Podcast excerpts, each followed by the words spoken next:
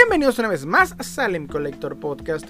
Yo soy Salem y espero que le estén pasando muy bien el día de hoy porque como cada semana les traigo un excelente tema. Y el tema de hoy es el juguete favorito de mi infancia.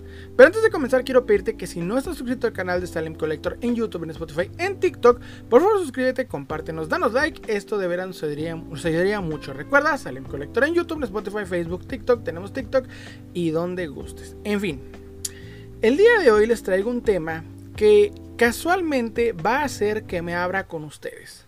Va a hacer que de alguna u otra manera me conozcan más ya que este su, eh, vamos a decir, su locutor, eh, pues tiene de alguna u otra manera la costumbre, o como dice, tengo la costumbre de siempre enfocarme nada más en este podcast, principalmente en lo que es mi coleccionismo. Pero casualmente hoy voy a abrirme de una manera personal porque voy a contarles una anécdota y al mismo tiempo mostrarles quién soy realmente o quién era, quién es ese niño dentro de mí que controla el coleccionismo, el cual ustedes ven ya sea en TikTok, ya sea en estos, escuchan en estos podcasts o en algunos de los videos que subo a YouTube. Y es porque voy a contarles la historia de mi juguete favorito. El que, a diferencia de lo que ustedes puedan creer, es una pieza bastante curiosa. Y esto Decidí hacerlo porque principalmente eh, la fecha grabada de este capítulo en particular es domingo. Entonces, este día en particular tuve la oportunidad de estar solo. Si tú, igual que yo, eres padre de familia, este, sabrás que un momento a solas es totalmente un tesoro, ya que pues Nunca tengo el tiempo o la oportunidad, pero hoy tuve el día y decidí dedicarlo totalmente a mi colección. Y mientras estaba acomodando mis figuras, admirando toda esta, eh, ¿cómo decirlo?, esta eh, increíble colección que he hecho durante todo este tiempo, eh, me puse a pensar sobre cuál era mi juguete favorito. Y esto principalmente porque he visto que muchos coleccionistas Principalmente aquellos quienes les tocó vivir una niñez en los 80, cuentan que cuando consiguen una figura o alguna pieza de su infancia, pues les trae una nostalgia muy específica, ¿ok? Y tú también si eres coleccionista mínimo me podrás decir que en algún momento que encontraste esa pieza que tenías de niño, pero que por azares del destino perdiste y digamos que en algún momento la recuperaste, pues tuviste ese momento específico, ese momento eh, no sé, espiritual, en el cual esa nostalgia pues te abordó totalmente. Si te ha pasado esto, me gustaría que me, pusieras en los comentarios qué situaciones eh, has vivido, o sea, cuál historia tienes que contar con respecto a qué pieza de tu niñez pudiste recuperar.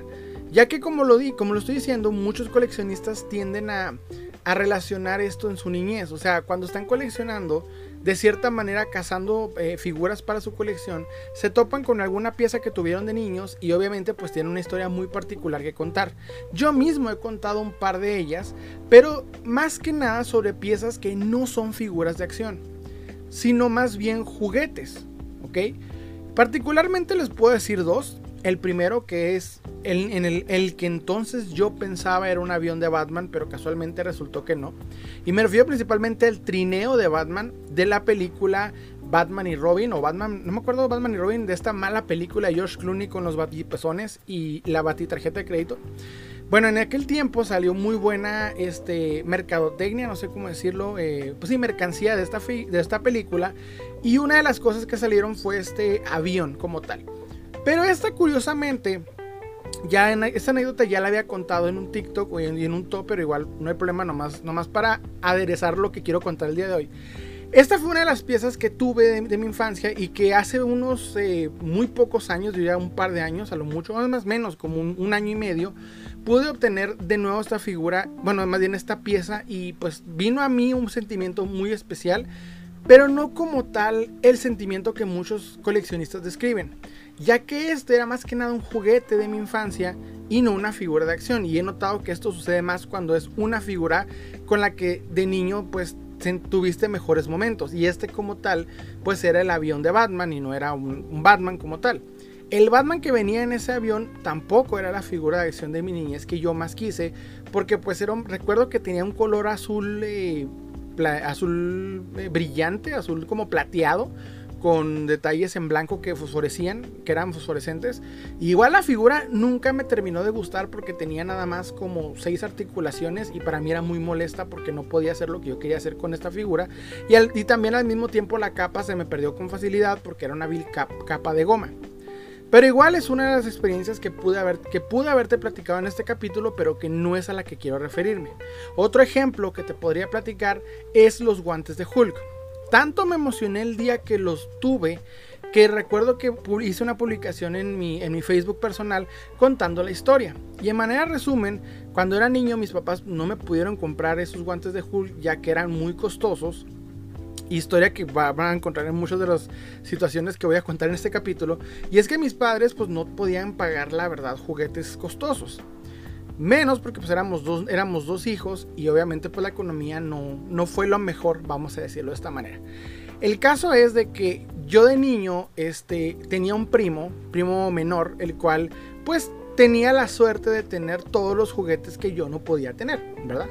Y uno de estos fueron los guantes de Hulk. Y recuerdo que una Navidad me preguntaron qué quería y les respondí a mi familia, a mi papá, a mi mamá, incluso a mi abuela, en aquel tiempo mi abuela paterna, este, quiero estos guantes de Hulk.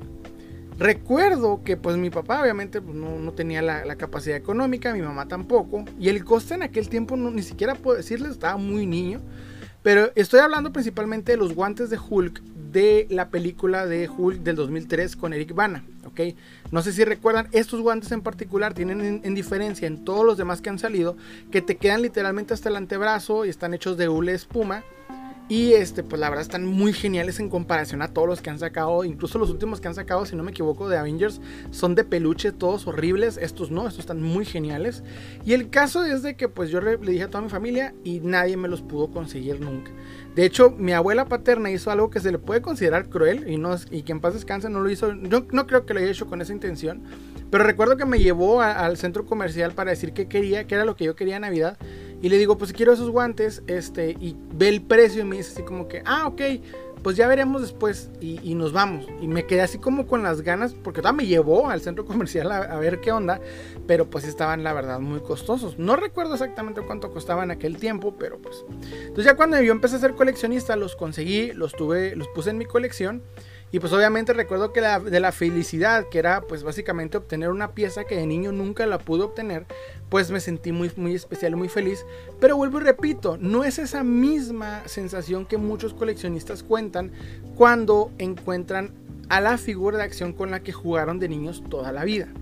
O sea, yo no había tenido o no he tenido esa oportunidad de traer esa pequeña, ese pequeño eh, momento de nostalgia de encontrar esa figura de acción con la que de niño pues pasé horas y horas de diversión. Y la razón por la que yo no tengo esa experiencia en particular es principalmente porque el juguete de mi infancia era muy particular. Como le estoy empezando a decir y como les dije en estas dos pequeñas anécdotas, los juguetes que he recuperado de mi infancia son eso, juguetes, no son figuras de acción, no son figuras como tal. Son juguetes, ya sea que sea eh, pues el, avión, bueno, perdón, trineo de Batman, los guantes de Hulk. En otro ejemplo les podría decir también la pista de, de lavautos, de, de lavacoches, si no me equivoco, así se le ponía de lavautos de Hot Wheels de los 90. Era una pista muy curiosa, muy sencillita, que de hecho sacaba agua y todo el rollo. La, pude conseguir gracias a que mi esposa me la, me la, regaló de Navidad. Me la trajo de eBay y me la compró y me, encantó ese momento, fue especial. Pero no es una figura de acción. Entonces aquí es donde entramos y, ustedes me dirán, bueno Salem, entonces ¿cuál es la figura de acción de tu infancia? Y es que aquí sucede algo curioso. Cuando yo era niño, algo que me molestaba mucho de las figuras de acción, principalmente porque yo este, pues, eh, soy de la época de los 90, era que casualmente no tenía esa opción interesante que tenían las personas de los 80. ¿A qué me refiero con esto?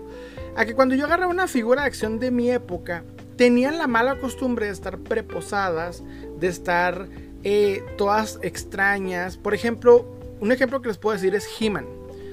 Tú a He-Man este, de los 80s, pues tenía esta figura que sí tenía cuatro articulaciones y el efecto de golpe, pero una figura perfectamente manejable con tu mano. O sea, jugabas con ella, eh, que tú tenías ese perfecto perfecto, puedes agarrar dos figuras, una con cada mano y hacer que pelearan. Pero en los 90s, las figuras intentaron cambiar esta forma, esta anatomía, y era muy limitada en muchos de los casos.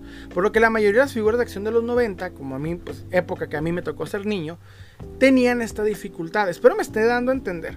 Prácticamente yo de niño tenía la problemática de que las figuras de acción no tenían todo el concepto que yo quería en una figura de acción y era que se pudiese manejar con todas las articulaciones posibles.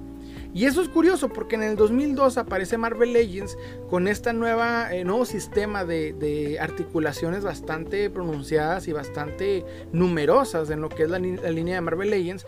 Pero pues yo vengo de un lugar, y no quiero decirlo con, con ningún sentido, este, no sé, no, es por tirarme al suelo, vamos a decirlo así, pero yo vengo de lugar humilde, honestamente. O sea, yo económicamente mis padres no podían pagarme los precios de una buena figura de acción, de un buen juguete como tal.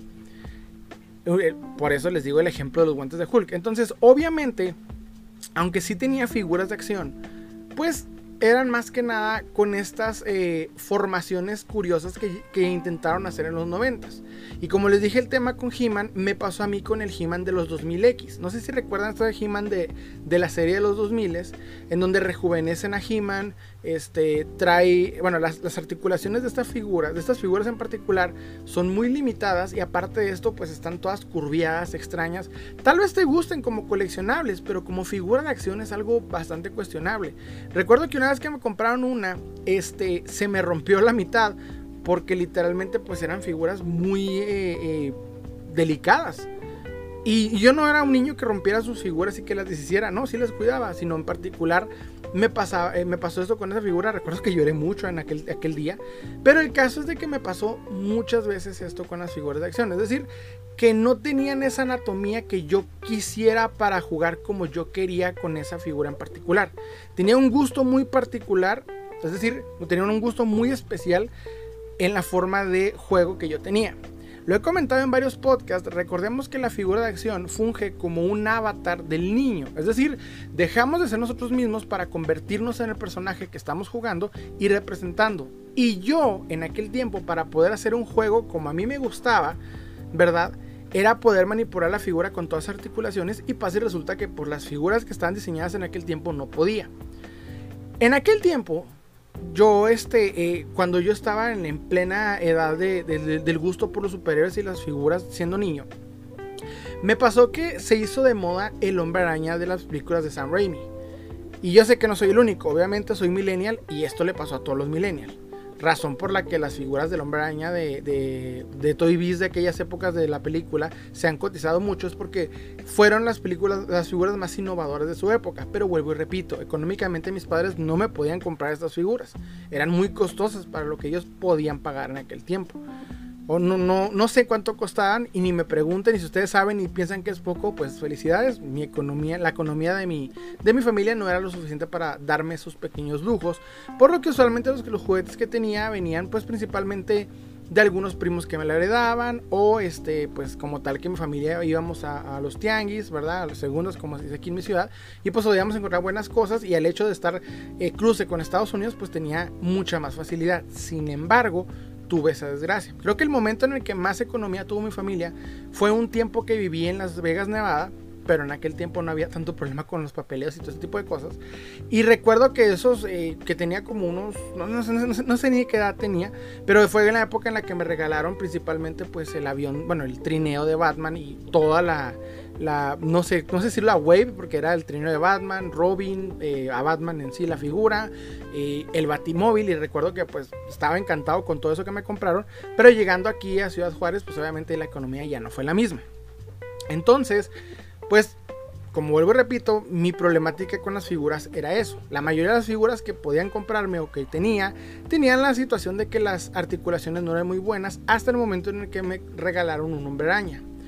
Este hombre araña es casualmente de Toy Biz, a ver si lo ubicas más o menos. Es un hombre araña que tiene unos ojos de forma de rombo bastante horribles, pero que las articulaciones son muy similares a lo que es el hombre araña de McFarlane de Toy Biz. O sea, bastante articulado, pero lo que más me molestaba de ese hombre araña era el color y el rostro. Era muy, muy horrible.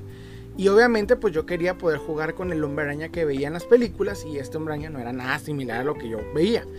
Tal vez como coleccionista puedas apreciar ese tipo de figuras. Niño, No, como niño dices, quiero una figura en particular, quiero este, poder jugar de alguna manera específica porque vi a ese superhéroe en la, en la pantalla grande y quiero jugar así.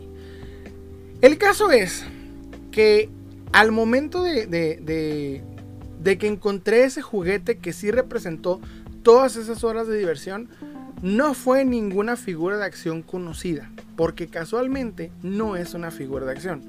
Y como sé que estás viendo esto ya sea en la imagen de, Spotify o en la imagen de, YouTube, mi juguete, eh, mi figura de acción, que no es figura de acción con la que pasé horas de diversión, es, y sí, lo están viendo, un Tiger.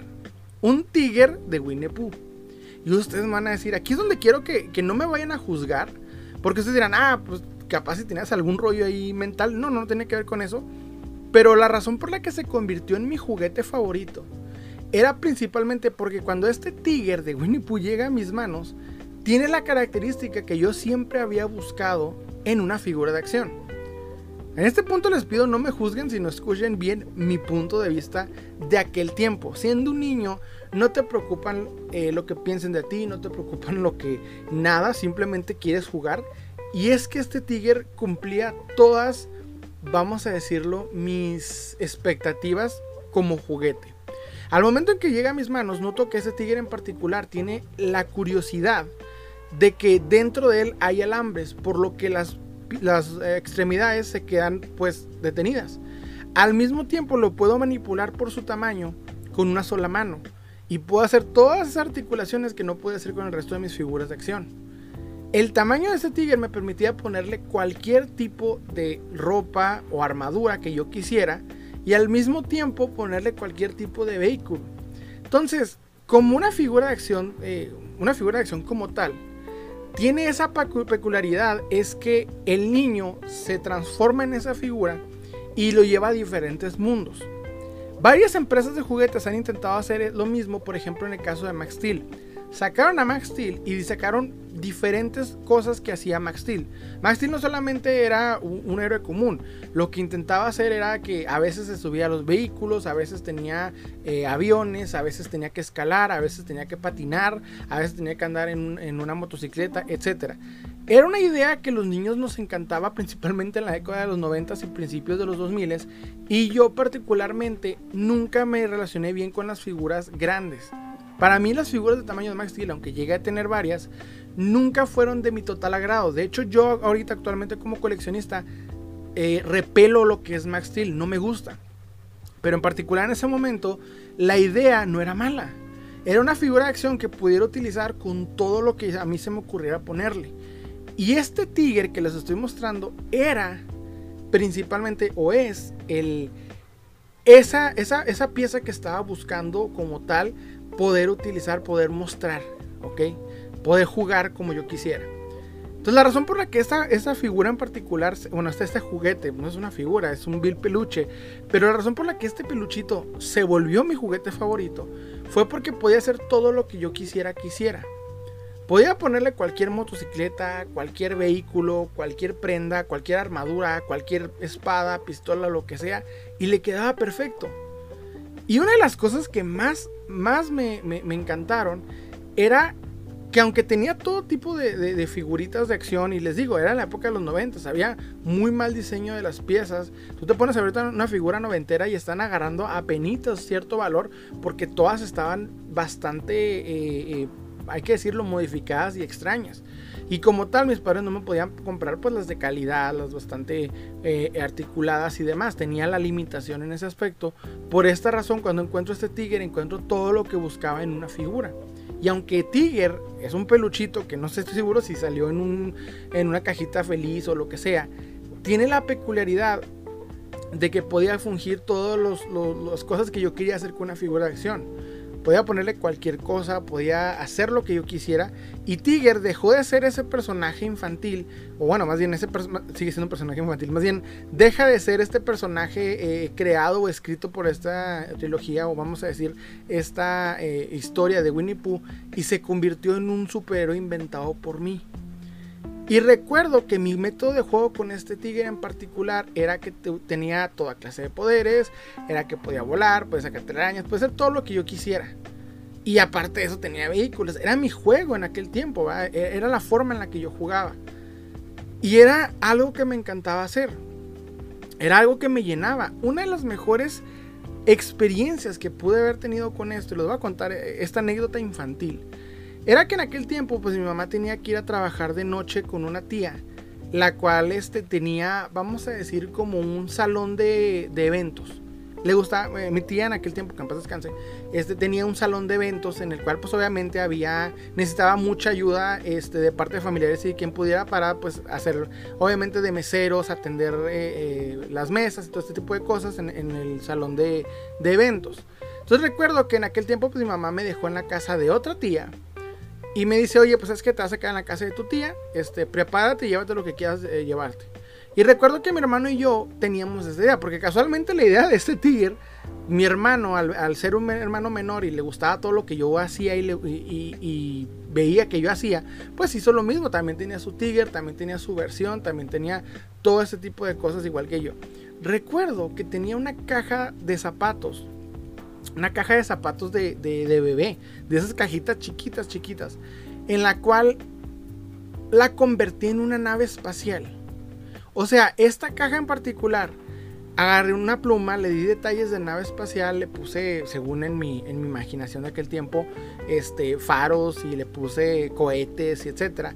Recuerdo que en esa cajita puse a Tiger, puse todas las armaduras que tenía este Tiger en particular, o sea, de diferentes juguetes o que me llevan los tianguis y cositas que me encontraba en mi caja de juguetes, pues tenía bastantes armaduras. Recuerdo que tenía una motocicleta, que tenía este, unas alas para, para volar, que tenía este, un vehículo, incluso por ahí tenía un, sí, pues un, vehículo, un, auto y este y bastantes cosas, todo ese tipo de, cosas que tenía Tiger cabían en, esta cajita. Entonces recuerdo que esta cajita o sea, es algo que me encantaba. Era como su nave espacial slash... Como el halcón milenario, vamos a decirlo. ¿Recuerdan cómo Han Solo pues tenía el halcón milenario? Podía vivir ahí, podía hacer todo lo que quisieras ahí. Bueno, prácticamente era mi idea con esta cajita y este tigre. Y recuerdo cuando me quedo en la casa de mi tía, ¿verdad? Mi tía en aquel tiempo pues tenía mis primos, pero mis primos eran bastante mayores. Mis primos ya eran este, eh, adolescentes eh, ya pensando en otras cosas y yo era un niño y mi hermano también, solamente ya no, ya no había un lugar en donde llegar y divertirte, eran pues literalmente no cabía niños en ese lugar. Pero pues obviamente mi tía, mi tía no me recibió pues en favor de que mi mamá pudiese ir a trabajar. El caso es que llegamos mi, hermano y yo y recuerdo que nos dejan en la casa de, bueno, en el cuarto de mi prima, que ya era adolescente y todo el rollo. Y pues obviamente no había juguetes, no había con qué divertirse. Y estoy hablando en la época ni que siquiera existía el internet como para poder decir, ay, tengo con qué entretenerme o a cable o algo por el estilo. Sí existía el cable, pero no teníamos. Así que llego, a la casa de esta tía, pero tengo mi cajita y mi Tiger con todos sus accesorios. Y recuerdo cómo, o sea, acordarme, espero no sé si les haya pasado a ustedes de que traen ese recuerdo cuando eran niños, de que traen, traen un juego en particular y lo recuerdan y dicen, ah, qué bien la pasé. Bueno, fue lo mismo conmigo. Porque llego literalmente a la casa de mi tía y empiezo a jugar con mi, con mi Tiger. De que llegaba a un planeta eh, extraño, bajaba de su nave, este, utilizaba sus diferentes trajes, sus diferentes cascos, etc. Porque era un Tiger que aunque era un Bill Tiger, yo le armé toda una historia, un, concepto totalmente, totalmente diferente al que se supone fue diseñado. Entonces yo recuerdo que, que llego a, la casa y estoy explorando, según esto Tigre está explorando, tiene la moto, tiene todos aspectos. Y casualmente en mi mundo, en mi mundo de imaginación infantil, tenía un enemigo Tiger, que casualmente sigo conservando, de hecho conservo los dos piezas aún, lo están viendo. Entonces llevé al enemigo como para que, no sé, o sea, el punto es, como para que pelearan, pero el punto es de que de niños armaba, armé todo ese universo, todo ese tipo de conceptos, porque es lo que más me gustaba en los juguetes, porque Tiger era la figura que yo no podía tener porque no existía. Por eso convertí eso, o sea, convertí ese, ese, juguete en particular en la figura que jamás pude tener, pero que esta misma, al mismo tiempo se convirtió. Y a este, esta pieza en particular le guardo mucho cariño. Obviamente crecí, llegué a la pubertad, dejé todo esto de lado, pero por suerte siempre conservé este tigre con cariño. De hecho, aún lo tengo. Está casualmente aquí a mi lado. Y ahorita que soy papá, consideré, consideré, dárselo a mi hija. Pero lo primero que hizo cuando lo agarró fue aventarlo. Y, una parte de mí como que se rompió así como de que no, espérate, mira, puedes hacer esto, puedes hacer lo otro. Y a mi hija le valió más y se fue. Así dijo, no, no quiero que otra cosa. Entonces, no sé, o sea, lo guardo, lo preservo. De hecho, lo tengo en una, en, una, como un protectorcito de, de, acrílico. Porque representa ese juego y ese, eh, esa infancia mía. Y en parte tiene que ver con mi coleccionismo. Parte de lo que más me gusta a mí de las figuras de acción es su historia y es el cómo son hechas.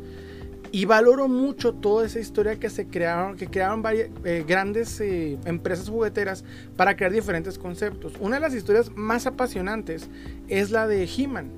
Porque ellos mismos estaban tratando de diseñar una manera de competir con el monstruo que era Star Wars. Y me encanta el cómo tenían que pensar como niños, tenían que dar conceptos de concepto de poder, tener una espada, tener un, tigre con el cual te montaras y, pelearas contra el mundo. Todo ese tipo de cosas, o sea, yo pude disfrutar de lo mismo, aunque no con un He-Man, sino con este tigre. Y tal vez también tenga que ver mi situación económica. Yo sé que tal vez muchos eh, millennials de mi edad podrán decir, no, pues yo tenía las figuras más caras imposibles y, geniales que podrías tener. Y qué bien, pero en este caso yo no tuve eso y sin embargo no me, no me siento como quien dice, eh, con rencor o nada por el estilo. De hecho, disfruté mucho tener este tigre. Mucho. O sea, fue un juguete que me dio muchas horas de diversión, muchas cosas. Y es algo que yo personalmente quiero dar en contraste en comparación a lo que fue ser un niño eh, en los finales de los 90, principios de los 2000, en comparación a, muchos coleccionistas que les tocó ser niños en los 80. De cierta manera les tengo una envidia porque el concepto de juguete que había en aquellas épocas era mucho mejor, mucho mejor a la que me tocó a mí.